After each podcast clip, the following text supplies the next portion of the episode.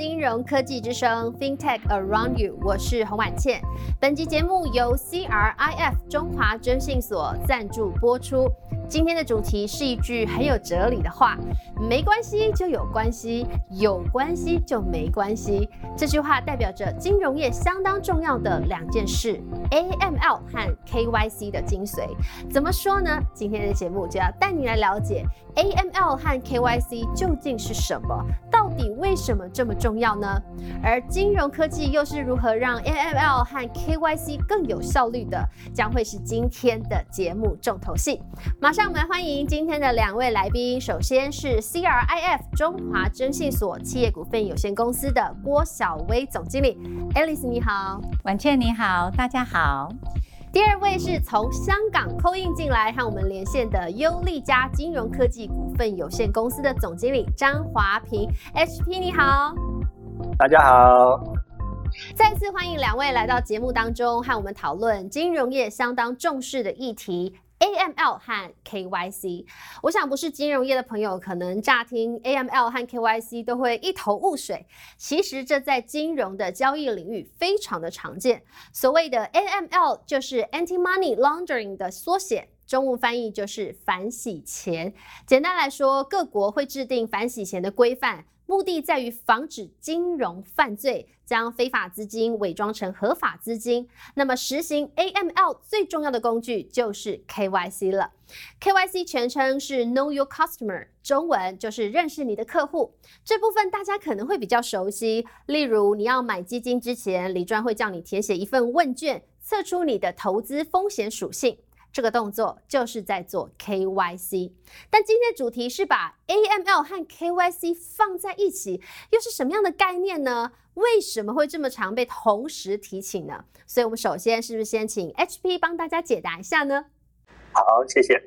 我我想反洗钱简单来说，就是如何将有问题的钱跟金流拦截下来，这样呢就能够有效的阻止一些非法交易。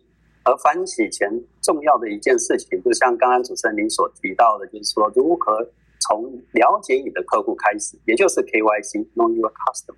因为真正的认识你的客户之后呢，才能够有效的防堵有心人士及机构从事非法的金融活动。尤其啊，再加上这几年来美国对反洗钱的监管力道的增加，动辄折旧加上天文数字的罚款，例如说 BNP Paribas。二零一四年被罚款八十九亿美金，渣打银行二零一九年被罚了十一亿美金，如此也造成金融界非常大的压力。这也就是为什么现在大家到银行开户，总会碰到许多的困扰啦、不便啦等等。现在问题是不只是这些金融机构面临这样严重的问题，而事实上大家也可以看到，二零一九年也同样的有十八家非银机构被罚了一千六百多万美金。于是呢，AML KYC 变成一个一个广泛的问题呀。我想这个问题是一个呃，现在是越来越严重，也是越来越被广泛注意到的一个问题。没错，那这边来帮 HP 补充一下啊。那我从呃中华征信所跟优利家共同开发的 AML KYC 合规问题解决方案来解释。那我们这个解决方案呢，其实主要的诉求就是帮助金融机构利用金融科技来更有效率的实行 AML KYC 的程序。那我们在讲说做生意的时候，你只要有关系就无往不利了。所以呢，有关系就没关系了。但是没有关系呢？就会有很大的关系做不成生意，那这就是我们这个题目的解答哦。那呃，怎么样找到这个关系呢？大家小时候都玩过连连看吧。我们其实就像连连看一样，利用数据分析，把公司跟公司、关系人跟公司，还有关系人跟关系人做一个连接。所以呢，银行查看这家公司的负责人，或是这家公司与其他的公司，或是与黑名单有没有直接或是间接的关系，然后一层一层的展开，然后把文字表格变成图像化。所以在很短的时间呢，分析就可以一目了然，客户有没有符合 AML KYC 的。规范。那如果真的有连上黑名单的话呢，那就会在没有进行任何金融交易时候呢就被挡下来了。原来如此，谢谢 Alice 为今天的主题做了更进一步的说明。你刚刚说到了 KYC 认识您的客户，这对我们来说，那场景很多元，行为这个也很好理解。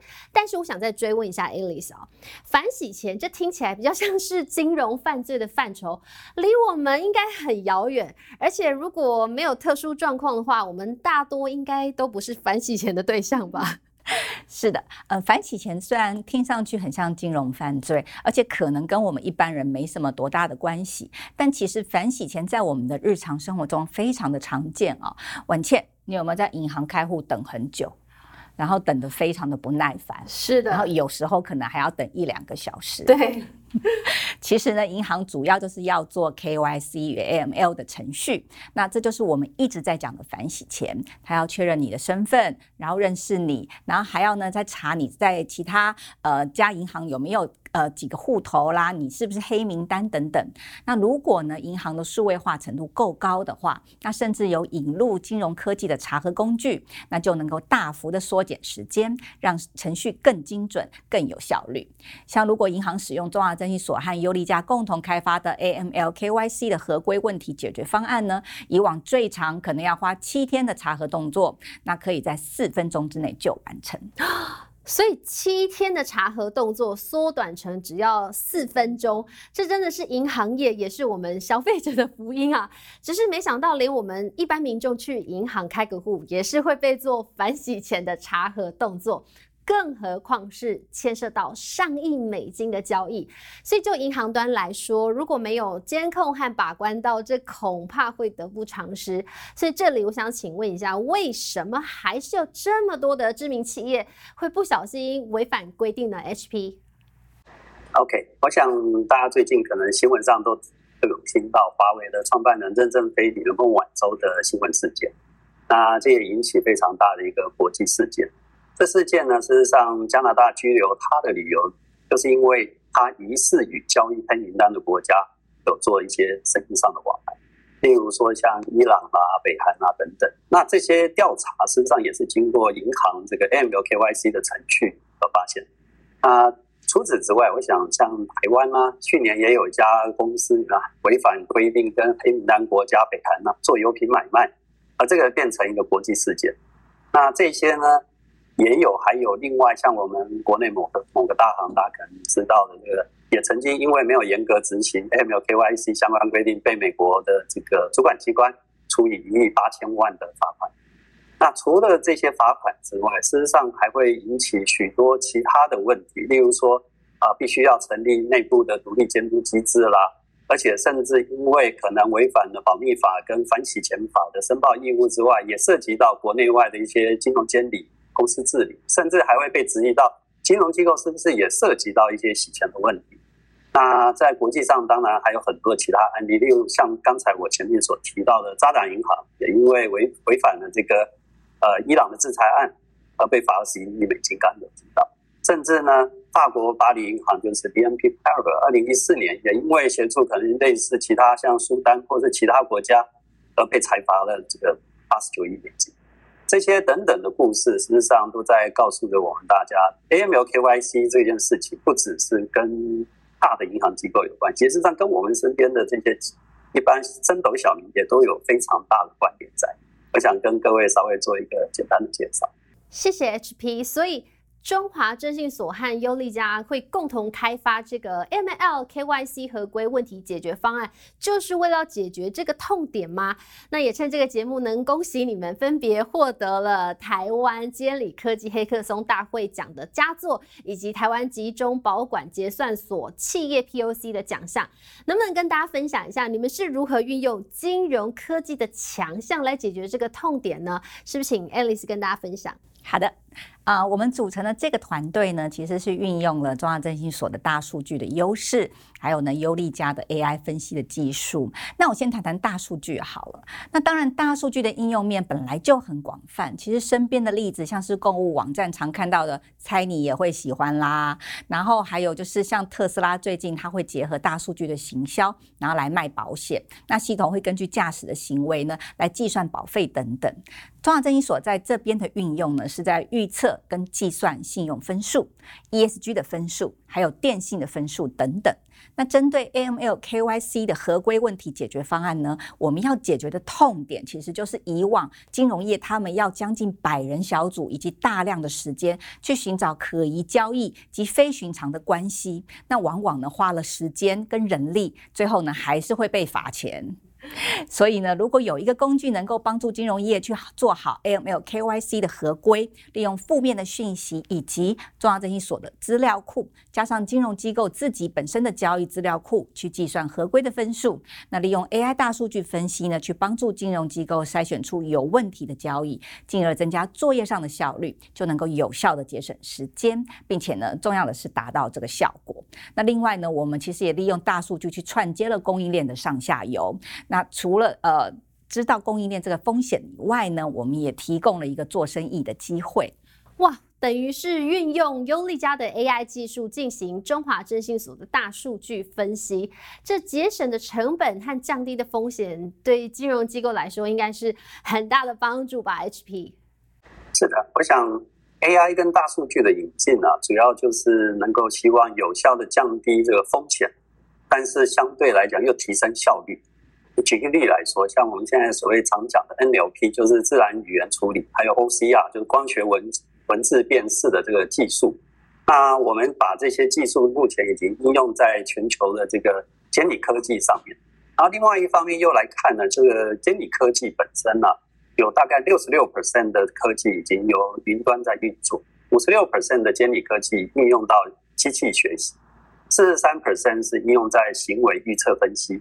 还有三十五 percent 的科技上面已经应用在，例如说 NLP 来分析法规相关的问题，所以我们可以广泛的应用到 AI 跟大数据。例如说，刚刚将 Alice 你所提到的这个啊供应链的一些大数据，我们可以把它整合在一起，甚至我们把它应用在我们称为 KYCC，就是 Know Your Customers Customer 上面。那因此，我们可以利用这些大数据，甚至包含了这个供应链的数据。可以来协助我们增进 AML KYC 在执行层面上面的一个强度跟速度，这是我们在广泛应用。看来金融科技要发展好，除了要有硬实力，也得要对于使用场景的痛点有深刻的洞察。两家公司之所以能够共同开发出大数据和 AI 科技结合的工具，帮助金融业在 AML 和 KYC 的工作变得更有效率，是因为各自的背景资历吗？当初是怎么样决定合作的呢，Alice？好，这要说到中华征信所的大事迹了。那我顺便做公司介绍好了。那中华征信所呢，在台湾已经成立一家子喽。啊，那从二零一六年开始，我们国际化。那成为意大利 Quif 集团的一份子。那我是在二零一六年加入中华证券所的。那在二零一八年呢，是由前总经理张总的介绍下呢，认识了华平 HP。那当时呢，华平就让我们向我们展示了他的技术。那这个技术呢，需要非常庞大的数据才能够呈现。那当时呢，也正是反洗钱防治法在台湾将要进行第三轮的评鉴了。那所有的金融机构呢，都已经兵临城下了。于是呢，就展开了我出。数据，然后 HP 他们出技术的合作模式，而且呢，因为有了明确的痛点存在，我们很想要解决这个痛点，而且非我们不可。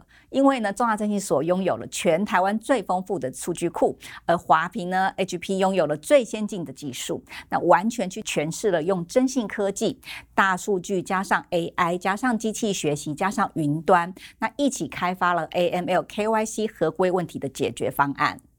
那 HP 呢？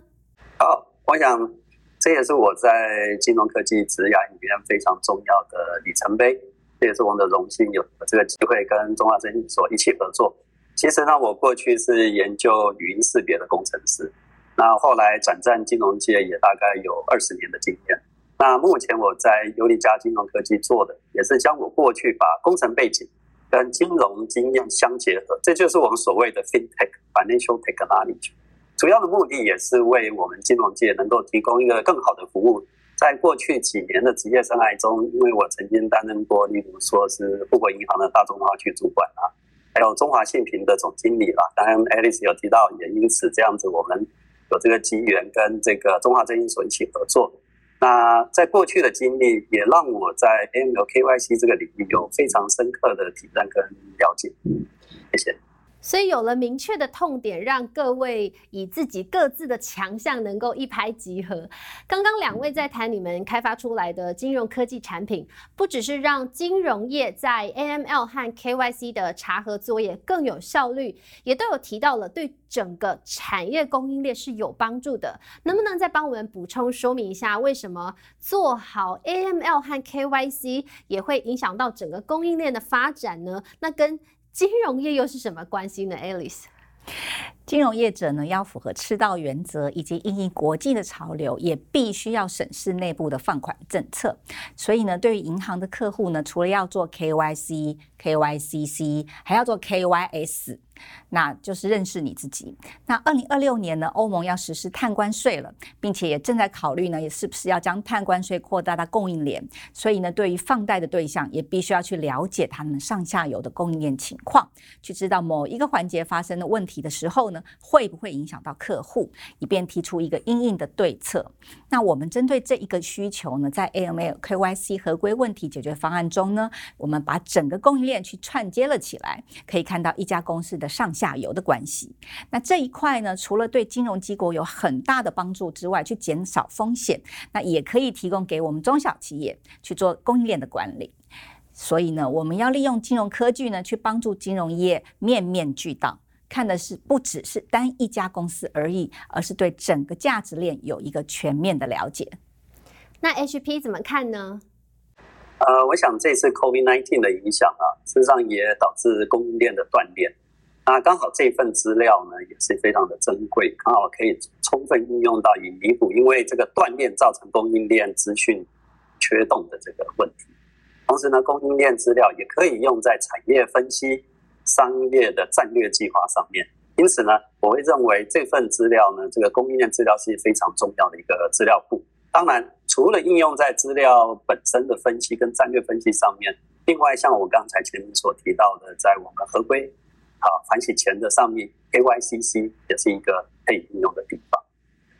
好，谢谢。